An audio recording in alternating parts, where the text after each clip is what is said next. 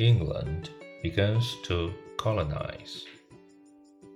The English began to colonize North America in the 1500s, but most of their towns and cities failed and died.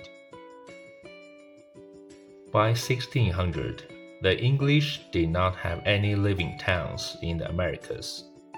Then, in the 1600s, the English were ready to become serious about colonizing North America. The reason they wanted to colonize was money. England had begun to have joint stock companies where many people could invest in explorers and then share the riches that explorers found. Another reason for England colonization was that England population had become too large and English people were looking for new land to live on. England wanted to send its poorest people to America and get them out of England. The last big reason for English colonization was that many people wanted religious freedom. Religion in England was changing quickly, and many people were not happy with the changes and thought that they could live more freely in America. Sir Francis Drake and the Spanish Armada.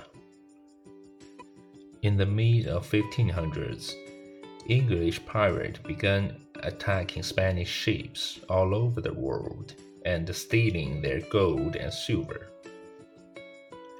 In 1580, Sir Francis Drake, the most famous of these pirates, was honored by Queen Elizabeth for his attacks on Spanish ships.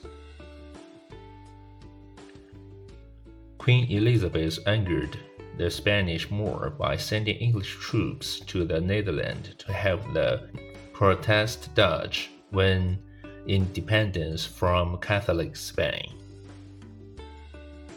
In 1588, King Philip II of Spain sent his navy of about 130 ships to attack England. The English used smaller, fast ships to defeat the Spanish. Then, strong storms caused the Spanish to flee. Spanish honor suffered deeply. The defeat of the Spanish navy made England the strongest naval power in the North the Atlantic. With this power, England was able to make supply and protect her colonies. The English began to settle on the east coast of North America, which before was Spain land. England's colonization was sped up in 1603 when Queen Elizabeth died and England and Spain signed a peace treaty. This treaty allowed England to use more of her boats to colonize America.